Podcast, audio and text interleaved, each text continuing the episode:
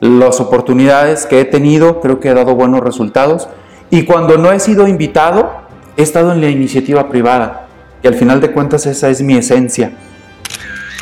Fui dos veces ya secretario de finanzas del municipio capital, fui secretario de finanzas del estado, fui coordinador general del gabinete del gobierno del estado, fui asesor del Senado de la República, fui diputado de la 63 legislatura. Creo que tengo la capacidad, soy una persona que me he preparado. Pues buenos días Jaime.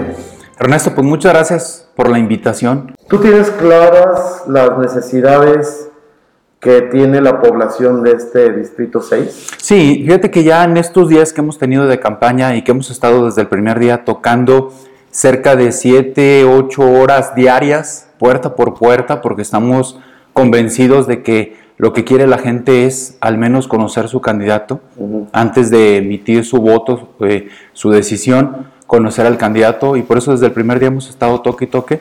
Y la gente nos externa varias cosas, ¿no?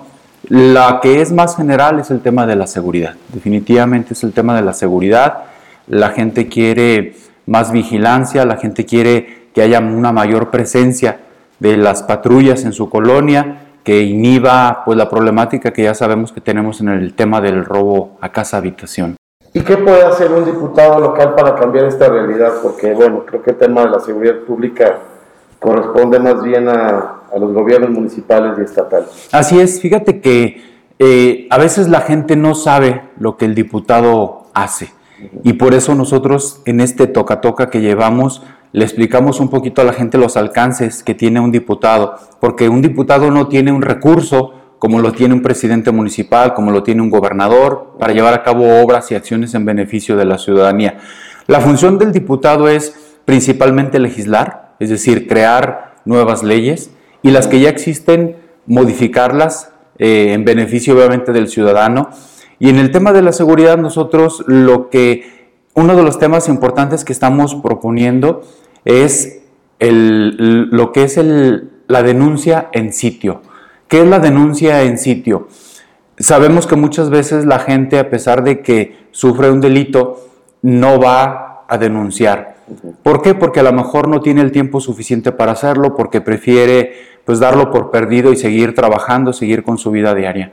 La denuncia en sitio es que exista la posibilidad que en el momento en el que, se en que él se dé cuenta que acaba de sufrir un delito en su casa porque le robaron o le acaban de robar su vehículo o un, familiar acaba de sufrir un delito sexual, pueda en ese momento denunciar. ¿De qué manera? De manera digital. Esto ya existe en algunos estados de, de, la República y lo que hay que hacer es implementarlo aquí en Aguascalientes. Entonces es, en primera instancia, poderlo hacer de esa manera, de manera más rápida, de manera más ágil, Obviamente, dentro del procedimiento habrá una etapa en la que habrá que ir a hacer una ratificación a la, fiscalía, pero al menos que la gente sienta que el primer paso, que es poner la denuncia, lo puede hacer mucho más ágil y desde el momento mismo donde sufrió el delito. Ok, creo que, creo que para, para ocupar el puesto de diputado es muy importante la experiencia, eh, ya tienes una, cierta trayectoria según lo que veo en tu currículum como legislador local. ¿Cuál ha sido la propuesta más trascendente que has hecho en tu carrera legislativa y cuáles han sido los resultados, cuáles son los frutos? Sí, mira, yo fui diputado de la sexagésima tercera legislatura. En esa sexagésima tercera legislatura los resultados que obtuvimos fueron los mejores, es decir, fui el diputado que más iniciativas presentó dentro de mi periodo. Presenté 47 iniciativas. La más importante está vigente en Aguascalientes, que es la Ley de Deuda Pública y Disciplina Financiera, que no existía y era obviamente una exigencia inclusive a nivel federal. Entonces, esa ley que actualmente existe en Aguascalientes es obra de tu servidor. Y hubo infinidad de iniciativas que se presentaron en otros rubros, ¿no?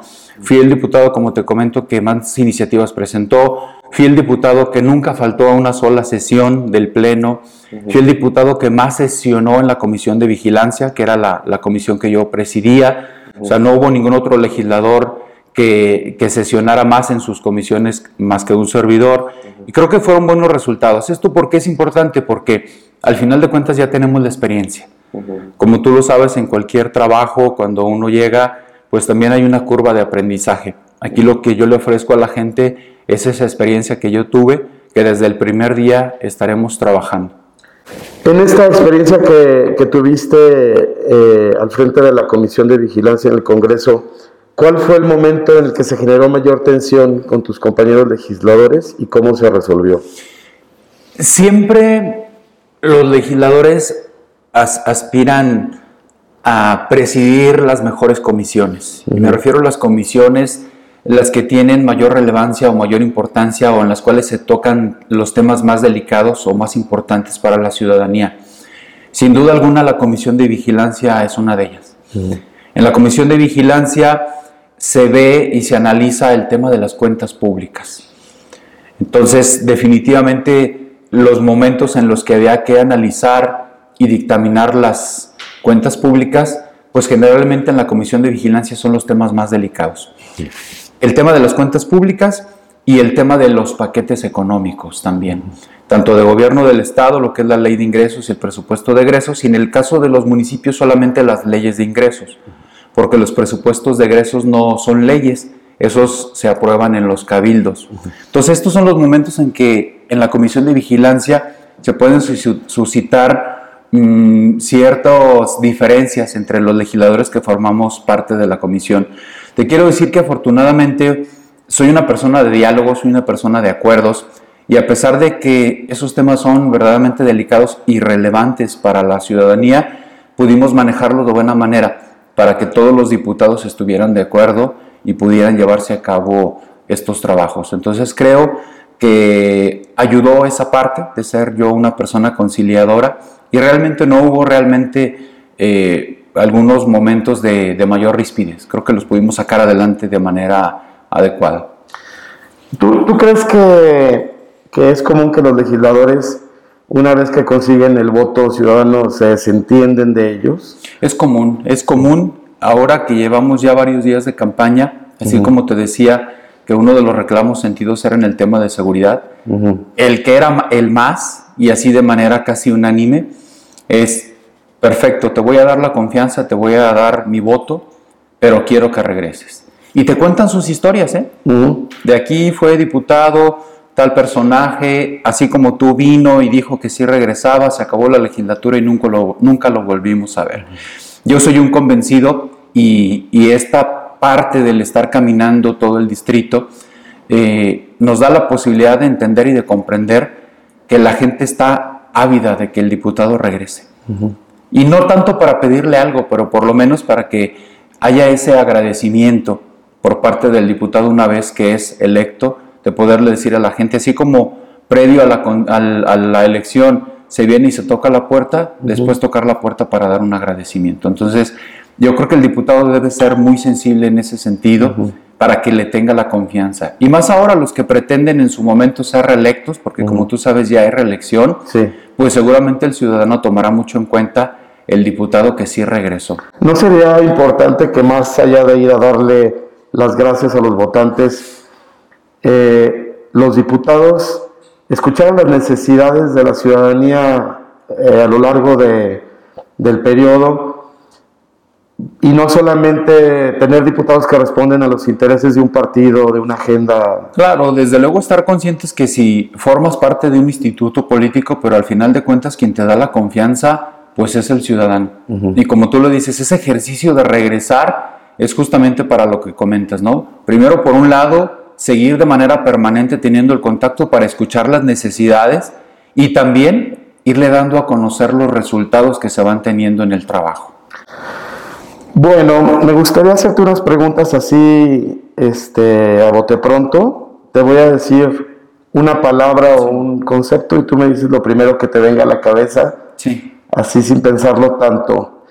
Eh, papá, Ejemplo, esposa, eh, compañera, hijos, eh, bendición, tu más dolorosa lección, Mm, no recuerdo ninguna, sí. tu mayor escuela, Eh, mis amigos, imposición, ninguna, corrupción, ninguna. oposición, Mm, responsable, transparencia. necesaria, Una pregunta de dos opciones. ¿Ser popular com- complaciendo a las mayorías o ser cuestionado por defender los derechos de las minorías? la segunda, desde luego. Me gustaría también que me, que me compartieras eh, por qué nos conviene contratarte a ti. Sí. ¿Qué ofrezco yo? ¿Qué, qué ofrece Jaime que pudiera ser la diferencia con los demás candidatos de los diferentes partidos? Primero, creo que tengo la capacidad. Soy una persona que me he preparado. Soy una persona que soy contador público, egresado de la Universidad Panamericana. Tengo una maestría en administración por el Tecnológico de Monterrey. Tengo una especialidad en finanzas por el Tecnológico de Monterrey. Tengo también una maestría en impuestos. Tengo una especialidad en impuestos también por la Universidad Autónoma de Aguascalientes. Otra especialidad en impuestos por la misma Universidad Panamericana. Eh, fui 23 años catedrático de la Universidad Panamericana, siempre enfocado al tema de impuestos y de las finanzas. Eh, he ocupado diversos puestos públicos y de cierta trascendencia e importancia.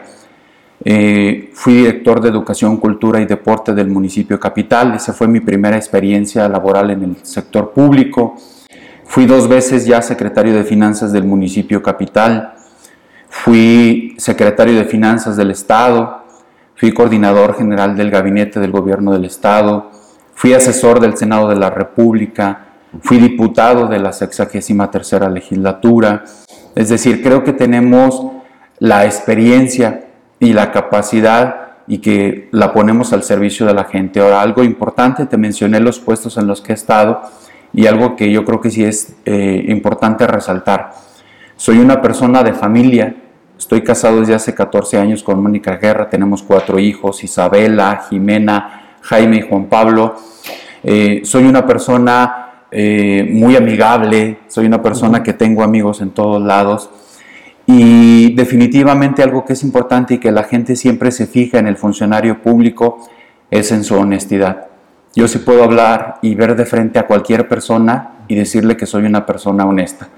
El haber pasado por puestos tan importantes como los que te comenté dos veces, secretario de Finanzas, secretario de Finanzas del Estado, y, no tener ni una mancha, creo que habla bien de un servidor. Y al final de cuentas esos principios, esa honestidad y esos principios con los que vivo el día a día, pues aprenden en casa.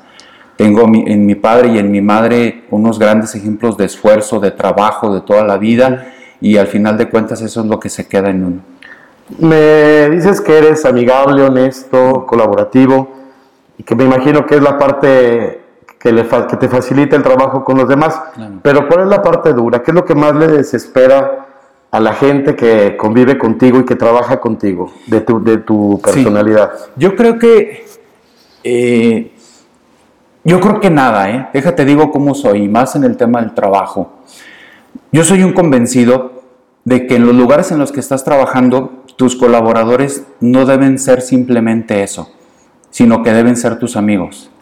Y para que tú puedas ser sus amigos, ¿qué tienes que hacer? De entrada, ellos te tienen que conocer en todos los sentidos, pero también tú tienes que conocerlos a ellos. Si tú le preguntas a cualquier persona que ha trabajado conmigo, te va a decir, Jaime es el jefe más exigente que he tenido.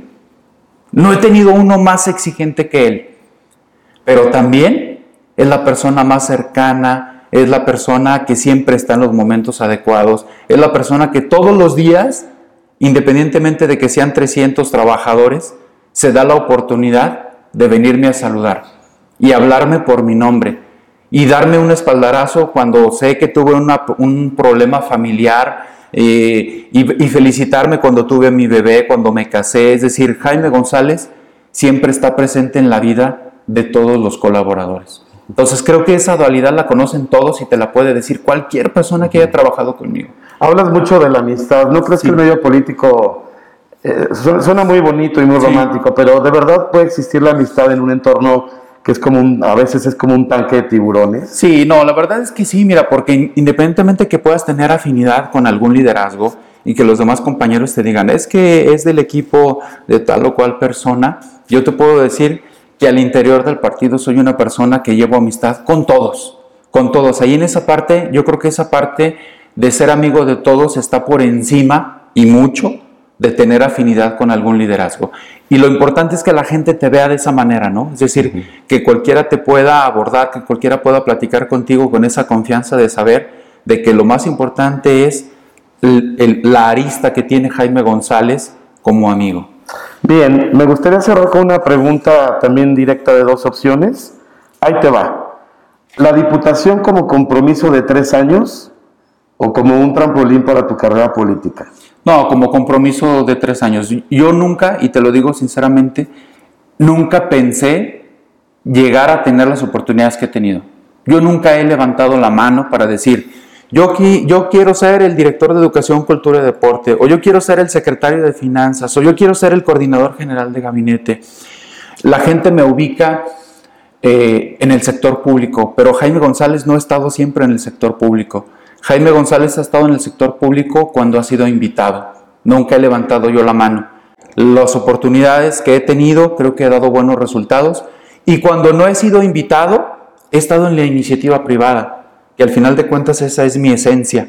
La gente me ubica ciertamente en el sector público con estas características que te comenté. Pero la gente no me ubica en el sector privado, donde también he estado en lugares muy importantes, muy interesantes, con cargos y responsabilidades en empresas muy importantes de Aguascalientes. ¿Cuándo he estado ahí? Cuando no he recibido una oportunidad o no he recibido una invitación para estar en el sector público. Entonces, la parte empresarial privada me ubica perfectamente también, porque creo que siempre donde hemos estado hemos dado todo el esfuerzo. Soy de las personas que también se entregan en, completamente en, cuerpo y alma a la responsabilidad que tenemos y creo que eso es algo importante, que la gente sepa que hemos dado buenos resultados. Mi eslogan, inclusive de campaña, es resultados que dan confianza. En ese eslogan hay mucho detrás, la trayectoria que traemos y los resultados que hemos dado en cada oportunidad que hemos tenido por parte de la ciudadanía.